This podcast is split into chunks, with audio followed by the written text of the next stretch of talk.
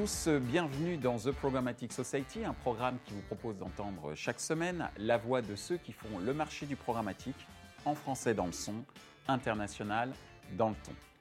Une émission soutenue par Media Rhythmix avec pour partenaire média CB News, Redcard et pour partenaire opérationnel Smile Wanted. Ce contenu est accessible également en podcast sur les principales plateformes d'écoute. Cette semaine, notre thème est le suivant. Les DMP ont-elles tenu leurs promesses? Ces dernières années, les data management platforms ont tenu une place centrale dans l'évolution du marché programmatique, notamment avec l'émergence du concept d'achat d'audience. Outils destinés à qualifier et classifier l'audience, les DMP ont été ces derniers temps encensés ou décriés.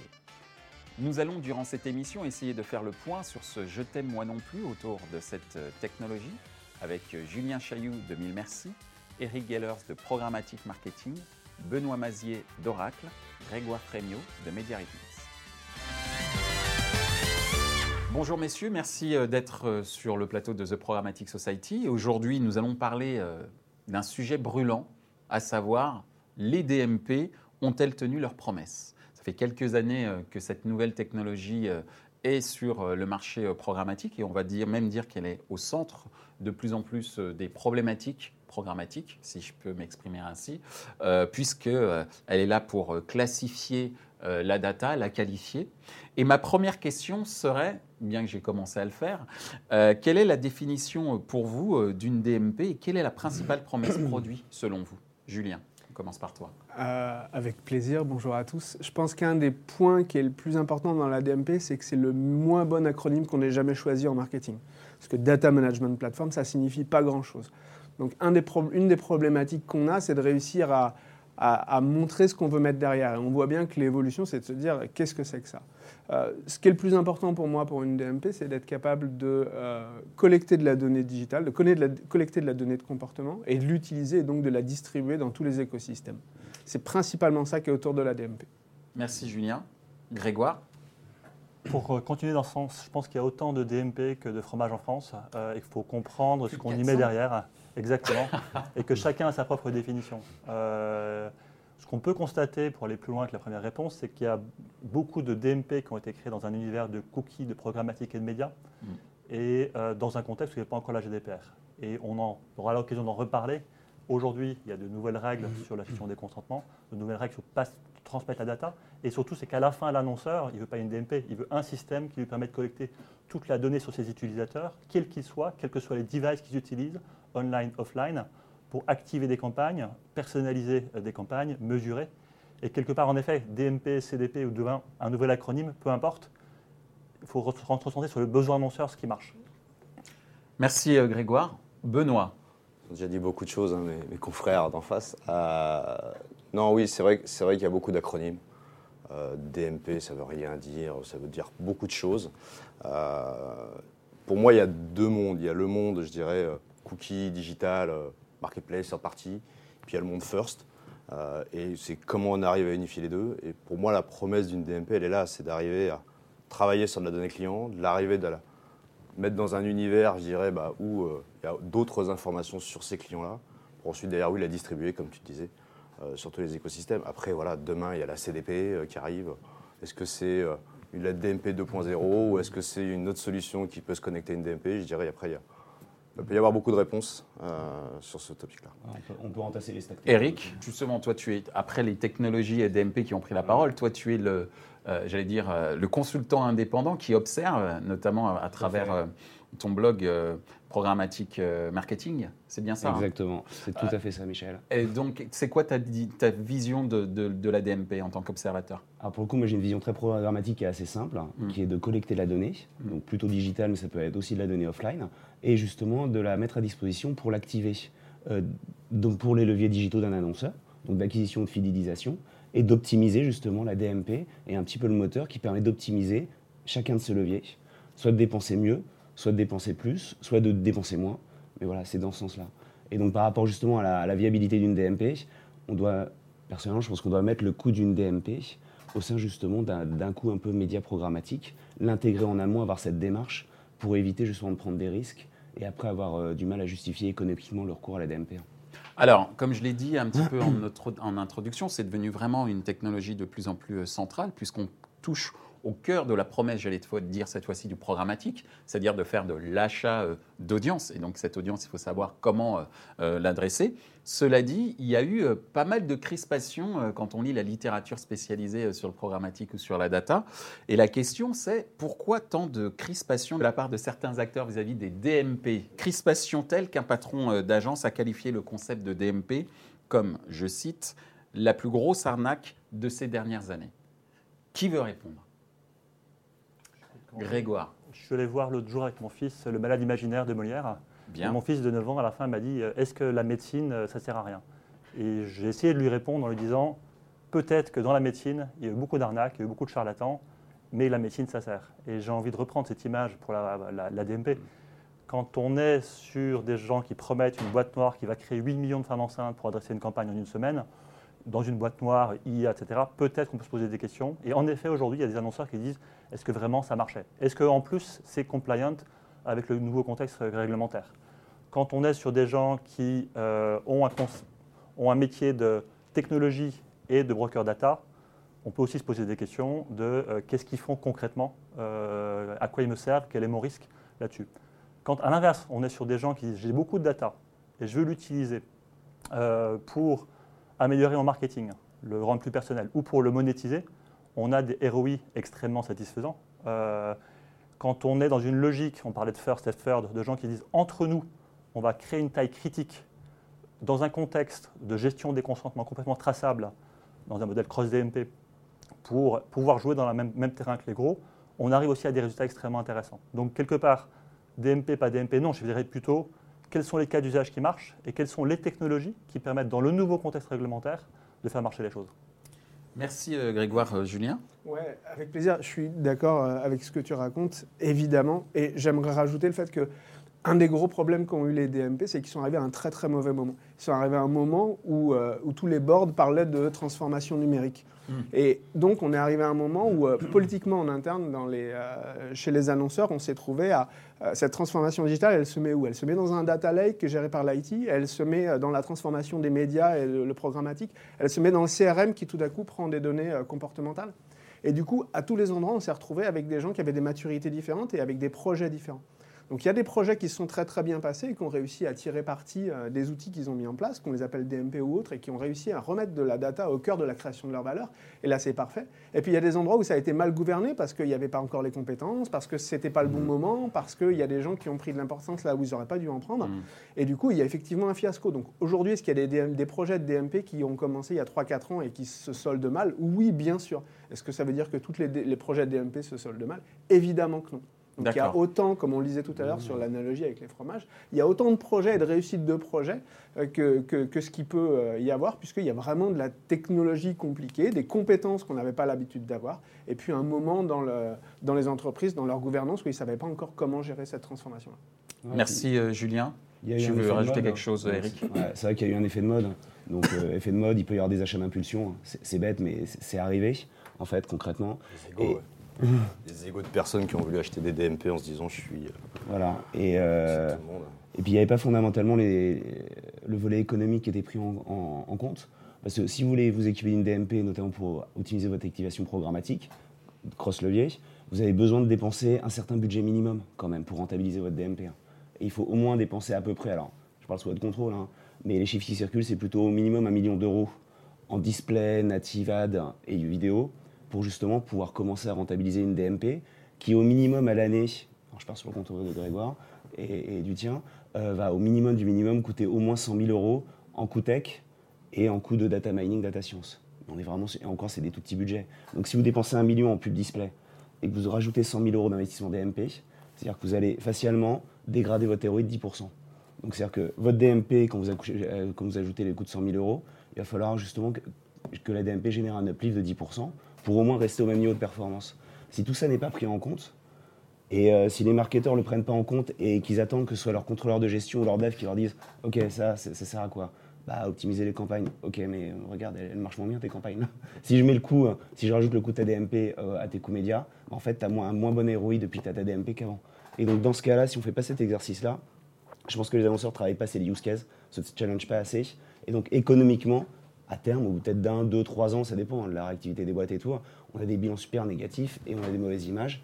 Et voilà. Donc c'est, je pense que c'est un point super important. Merci euh, Eric euh, pour, pour, ton analyse. Benoît, ton observation par rapport à cette crispation Pour ajouter, je dirais, c'est comme on le disait en, introduction, il y a plein de définitions de la, de la DMP, c'est juste un acronyme, et en fait, il y a plein de solutions derrière. Et en fait, il y a des projets où ils se sont dit j'ai besoin d'une DMP, finalement, c'était peut-être pas d'une DMP que vous avez besoin, peut-être d'un data lake, comme tu disais. Et puis d'autres qui finalement avaient vraiment besoin d'une DMP. Et en fait, c'est vrai que bah, je reviens dans votre sens où euh, bah, ça va dépendre des cas d'usage, ça va dépendre de finalement également de l'investissement média, puisque c'est avant tout quand même, euh, pour moi, une DMP, c'est avant tout pour aider à optimiser le média et le programmatique.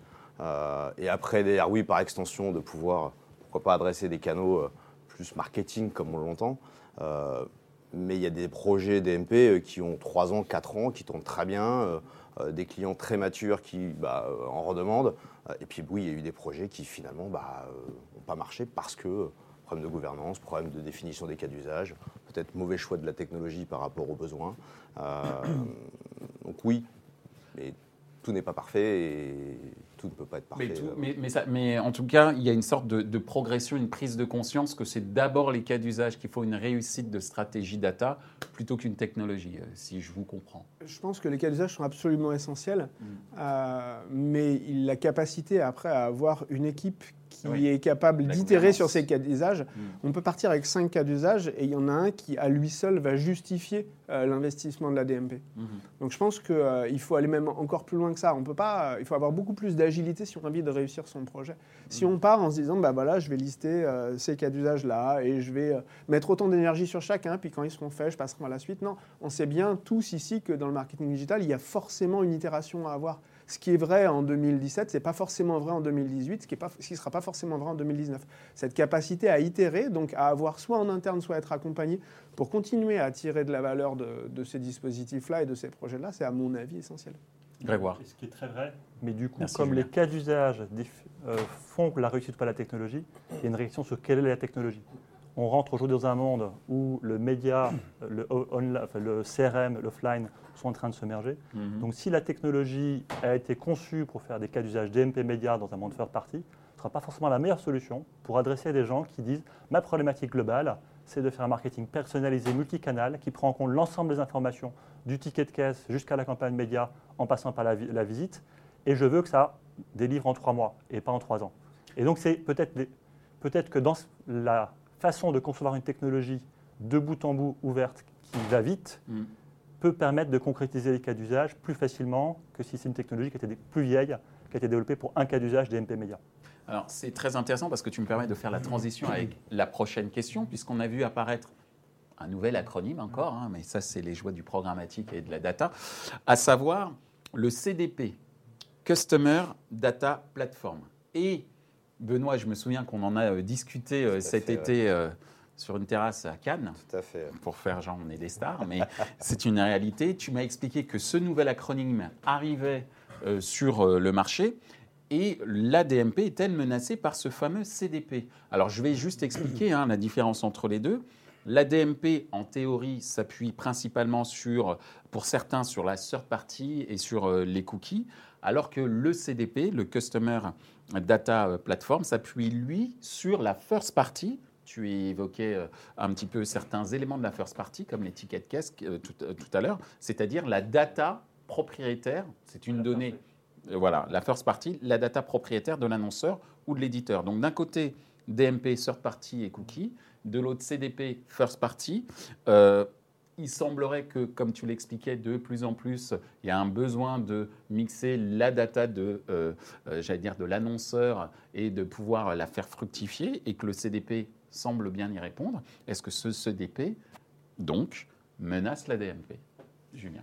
Euh, On va dire que c'est plutôt le marché qui enfin réussit à dire où est la création de valeur très clairement, euh, si on considère qu'une DMP, c'est juste la capacité à aller chercher des données third party, effectivement, on peut se poser de la question à moins d'avoir des investissements comme, je sais pas, une marque de grande consommation qui dépense énormément, d'aller chercher énormément de données sur partie et de s'en concentrer. Je pense qu'aujourd'hui, CDP, c'est juste euh, le fait que le marché a compris qu'il faut bien euh, être capable de mettre au même endroit des, données où avant on n'était pas capable de les mettre en endroit. Donc des données first party, des données offline, des données de comportement, des données de comportement sur une application mobile, toutes ces choses-là. Donc l'agilité de la technologie qu'on a choisie pour pouvoir mettre en endroit et utiliser ces données-là, elle est effectivement essentielle. Mais très concrètement, il y a une partie non nulle des gens qui font des DMP depuis 5 ans et qui opèrent déjà des choses que maintenant on va appeler CDP. Mm. Euh, la première fois que nous on en a vendu une, il y a un peu plus de 5 ans, on l'avait appelée base first party parce que ça ne s'appelait pas encore DMP. Donc je pense que euh, concrètement, il n'y a pas une vraie révolution. Il y a est-ce que la technologie ou l'outil que vous avez envie de choisir, il est capable d'adresser de la donnée first party ou de la donnée offline? Mm. Est-ce que ça va de la valeur? Bien évidemment, mais c'est les mêmes acteurs. Ok, merci Julien. Grégoire oui, mais du coup, pour compléter, peut-être un point sur first, seconde et third. On n'a pas beaucoup parlé de la seconde, il faut en parler. Euh, la third, je ne suis pas juriste. Euh, j'incite tout le monde dans mon rôle de conseil en tant que sous-traitant à suivre avec beaucoup d'attention toutes les jurisprudences qui tombent, les orientations données par les différents régulateurs sur la third, euh, et aussi bien sûr mesurer la qualité de cette third. beaucoup de mes clients qu'on a eus ces dernières années sont plutôt des clients assez supposés matures dans le digital et matures dans le digital, se disait ma donnée, c'est ma propriété, donc je veux une garantie complète qu'elle ne sera pas utilisée à d'autres fins. Et euh, je peux déjà en faire beaucoup de choses, mm. en faisant du scoring, etc. Par contre, j'ai besoin de comprendre ce qui se passe. On ne va plus me vendre une black box, IA, etc. J'ai besoin de comprendre, faire tourner mes propres algorithmes.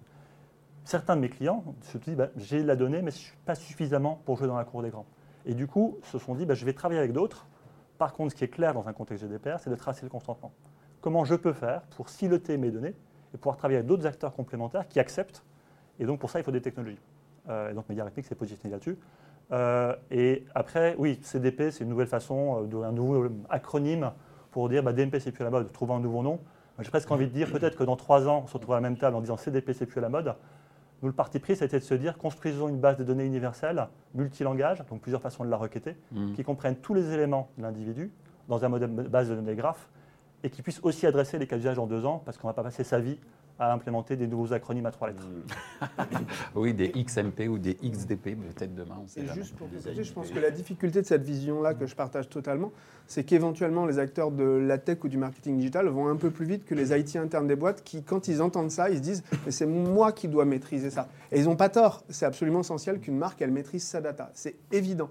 Pour autant, aujourd'hui, elle n'est pas équipée pour aller aussi vite que les acteurs de la tech. Donc il y, y a, quand même une, quelque chose qu'on doit résoudre, et la CDP peut être cette porte pour le résoudre, se dire, c'est pas antinomique d'avoir une vraie euh, vision sur j'ai un data lake, je maîtrise, j'engage des data scientists euh, en tant que marque et je comprends ce qui se passe.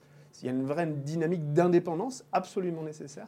Pour autant, aujourd'hui, de s'équiper de, solutions euh, de ce type-là, ça permet d'aller un tout petit peu plus vite.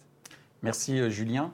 Benoît, ton avis bah, je dirais, euh, c'est vrai que demain, on va peut-être appeler les DMP 2.0 des CDP. Enfin, il y a déjà des acteurs de la CDP qui existent aujourd'hui euh, et qui ne sont pas considérés comme des acteurs de la DMP. Euh, pour moi, je pense qu'il y a. après, moi, je viens d'un monde où, oui, la définition de ma DMP, c'est de la sorte partie data. Bluekai, historiquement, c'est de la sorte partie data, c'est une place de marché data. L'historique de Bluekai vient de là, qui a été ensuite racheté par Oracle en, en 2014. donc, oui, moi, je viens de ce monde de la sorte partie avec les contraintes GDPR, etc., où justement Oracle, c'est grosse entité sur de la donnée, donc côté juridique, j'ai aucun, j'ai aucun souci là-dessus. Donc, moi, dans ma vision, il va être CDP plus DMP, puisque la DMP va être pour la partie digitale, et c'est pour ça que l'acronyme DMP finalement n'est peut-être pas le bon. Peut-être dû l'appeler Audience Management Platform, n'importe comment ou autrement.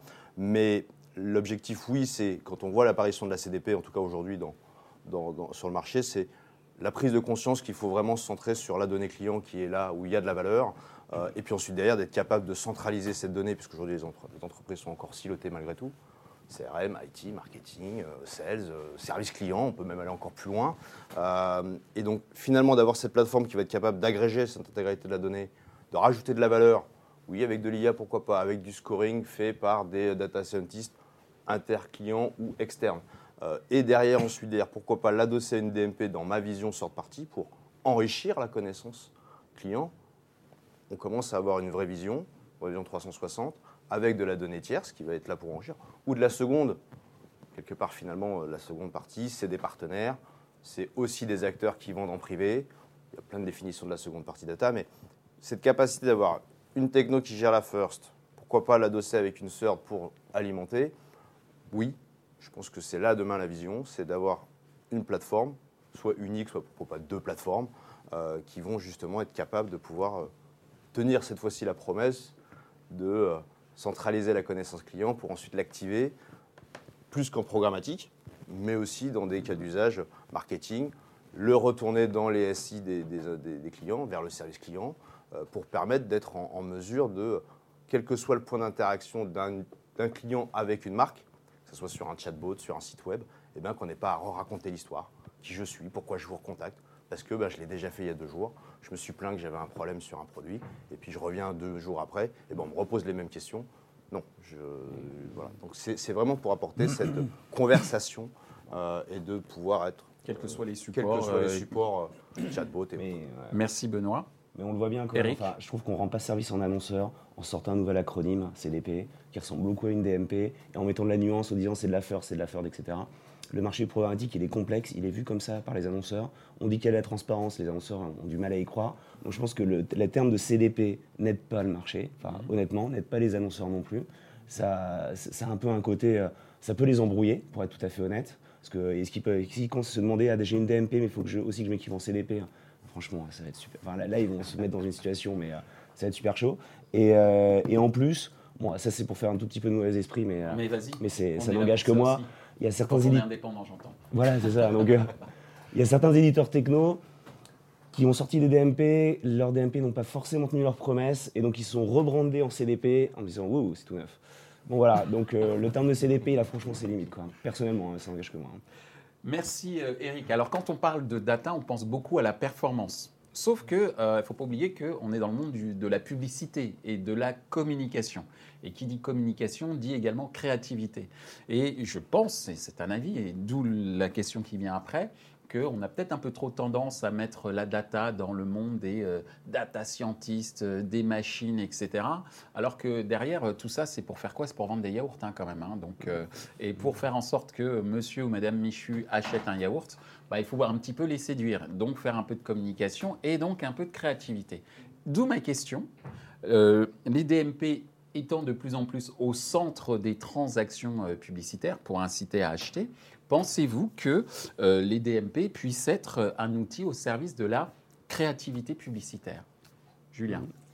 Pense, Moi, j'aurais envie d'aborder euh, deux, directions. La première, c'est que aujourd'hui, ça fait cinq ans qu'on dit que même aux États-Unis, l'IAB, on a fail sur la partie publicitaire parce qu'on a été de plus en plus mauvais et on en a mis de plus en plus. Mmh. Et ça, on est obligé tous d'accepter que c'est vrai. C'est-à-dire qu'il y a trois fois plus de bannières qu'il y a cinq ans. Et si on si ne tire pas dans le, dans le, bon sens, il y en aura trois fois plus et les gens seront trois fois plus énervés. Donc on a vraiment la problématique qu'on n'a pas été très créatif dans la, dans la publicité digitale. Aujourd'hui, ce à quoi peut aider une DMP, c'est à, à, enlever le côté manuel de bien parler à chaque personne et d'être capable d'automatiser la, capacité de personnalisation des choses. Et la personnalisation, elle peut se faire surtout sur la météo, la géolocalisation, le type de client, le genre, l'âge, le, type de produit consommé. Et ça, c'est à ça qu'elle peut servir la DMP. Donc il y a toute une première partie qui est de dire la personnalisation, elle va transformer l'expérience client, que ce soit à l'intérieur du média ou même à l'intérieur d'un site, d'une application. Et ça, c'est une vraie capacité à être créatif, parce qu'on va pouvoir créer des scénarios qu'on ne savait pas créer avant. Là, il y a de la vraie créativité. La deuxième source de créativité, c'est celle qu'on va un peu moins, qui est un peu plus dans, dans, des choses où, on est au début, c'est vraiment sur la capacité à mettre de l'intelligence artificielle dans ces données-là. C'est-à-dire qu'il y a des choses qui vont sortir parce que les algorithmes vont nous sortir et qui vont générer de la créativité. La créativité qui n'est pas que au niveau de la performance, mais au niveau des cibles qu'on va aller chercher, au niveau de la manière dont on va les adresser et de messages qu'on va aller choisir pour ces cibles-là. Merci Julien. Grégoire. Alors, créativité, c'est quand même plus un sujet des annonceurs et des agences. Moi, je suis un plombier, mais mon sujet de plomberie est assez complexe quand on parle de data marketing. Cool. Mais par contre, justement, il faut que l'eau coule. Et du coup, il faut que je. Pour moi, on n'est pas seulement au niveau du périmètre de la DMP. Si on dit je prends une DMP, puis 50 autres acronymes pour être capable de personnaliser mon message en email, en programmatique, on-site, etc., on va se retrouver sur du de, la latence forte, de la data qui va se perdre en route, voire du data leakage. Quand on regarde les gros acteurs américains, les GAFA ou les Chinois, ils ont une couche intégrée de bout en bout. Je collecte, j'analyse Et quand j'active, j'ai toutes les informations disponibles pour mettre le bon message. Et donc nous, notre vision, euh, c'est de dire, bah, il faut une plateforme DMP, CDP, peu importe, qui collecte et qui puisse être capable d'activer toute la data en temps réel pour permettre à la personne d'agence de, bah, tiens, j'ai une personne qui veut acheter des yaourts, je sais exactement qui elle est, je sais exactement ce qu'elle a fait, et en temps réel, j'ai un outil DCO, j'ai un outil DSP, j'ai un outil email qui a toute la data en temps réel. c'est pour ça que nous, on croit beaucoup à l'approche intégrée, mhm. en étant extrêmement ouvert pour se dire, ben, donnons un outil intégré qui fasse qu'il ne faut pas 10 ans pour espérer euh, avoir le bon message à cette fameuse Madame Michu qui n'existe pas, au moment où elle ouvre un email ou elle voit sa, publicité. Merci euh, Grégoire. Benoît Je vais te rejoindre et en même temps, on parle beaucoup de techno, techno, techno. Il y a aussi beaucoup d'humains et je pense qu'on l'oublie aussi parfois, surtout dans la créa. Euh, oui, la DMP va aider, à mon sens, euh, les créatifs à, euh, pourquoi pas, créer de nouvelles choses parce que ben, les annonceurs vont mieux connaître leurs, utilisateurs, leurs clients, leurs genres sociodémos, leurs intentions, leurs intérêts, pourquoi pas leur, leur, passif d'achat. Et, finalement, le fait de se dire, ben, on a beaucoup d'informations sur ces utilisateurs, créatifs, ben, tiens, peut-être que j'ai des segments très différents d'utilisateurs qui achètent mon yaourt, qui est toujours le même. Mais peut-être que justement, je vais peut-être changer mon approche parce que finalement, il y a des familles. Je vais peut-être pas adresser la même, je vais peut-être pas donner la même information. Il y a des euh, célibataires ou des végans, donc je vais peut-être donner une autre information. Et donc oui, je pense que la connaissance client, c'est toujours bon pour favoriser la créa.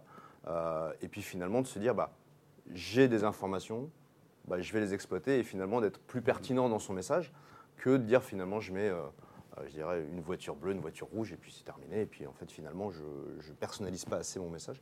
Après, oui, il y a des outils qui vont aider, mais il y a aussi d'abord de l'humain, je pense, surtout au niveau créa, euh, qui vont se dire, tiens, j'ai peut-être une bonne idée, et je vais peut-être pouvoir le tester. Et la techno va aider à tester avec de l'AB testing, euh, avec bah, justement de l'information sur l'utilisateur, et dire, bah, finalement, peut-être que mon message avec mon de bleu, bah, il marchera mieux qu'avec mon de rouge. Mais au moins, euh, on aura de quoi, on aura de quoi pouvoir ces données. Exactement. Et, il y a déjà des clients aujourd'hui qui le font. Euh, je prends des exemples de Samsung, je prends des exemples d'Orange. Ils ont aujourd'hui utilisé la data pour euh, bah, justement changer leur créa, faire des scénarios différents avec des messages percutants. on a vu par exemple, je crois, j'ai oublié la marque automobile, mais qui a gagné notamment un prix sur data et créativité. Je crois que c'était Nissan. Euh, qui a gagné un prix pour avoir fait notamment 400 euh, vidéos différentes en fonction euh, des datas et des typologies de clients, de prospects qu'il pouvait adresser. aussi au niveau de l'outil final. C'est-à-dire qu'on peut imaginer faire 400 segments avec 1000 créas, c'est un peu compliqué, c'est un peu long. Hmm. On peut aussi s'imaginer dire que toute la data qu'on collecte au niveau de la DMP est accessible au niveau du DSP ou de la DCO pour personnaliser. Et là, c'est juste un algo. Donc c'est un peu plus simple à délivrer. Merci Grégoire, merci Bruno. Le mot de la fin, ce sera pour toi le consultant indépendant. Eric, eh ben, écoute, euh, qu'en penses-tu de la DMP comme outil euh, au service de la créativité? Oui, oui, je pense que clairement, mais ça, pour ça, il faut se reposer sur les use cases. D'accord? Et un use case va permettre de dire si Michel, tu es un client fidèle de la Fnac, tu as mis une télé en panier, mais tu ne l'as pas acheté, hein, la Fnac est déçue, hein, forcément, ils sont, ils sont, très déçus. Qu'est-ce qui va te faire permettre, qu'est-ce qui va aider la Fnac à transformer? Est-ce que ça va être de te suivre avec des grosses bannières display, avec des télés qui tournent, etc. Peut-être, mais c'est pas sûr. Peut-être que ça peut t'énerver mm. et ça peut peut-être un petit peu dégrader l'image de la Fnac à la marge, mais ça peut être un peu énervé. Ou alors peut-être que tu as plus besoin d'un email, juste un email, donc ça coûtera aussi beaucoup moins cher à la Fnac. Donc des économies médias, où on reprend la télé que tu as mis en panier, puis on les compare avec les autres, et on t'aide à prendre ta bonne décision. Puis qu'on met une petite promo parce que tu es encarté depuis 5 ans, etc.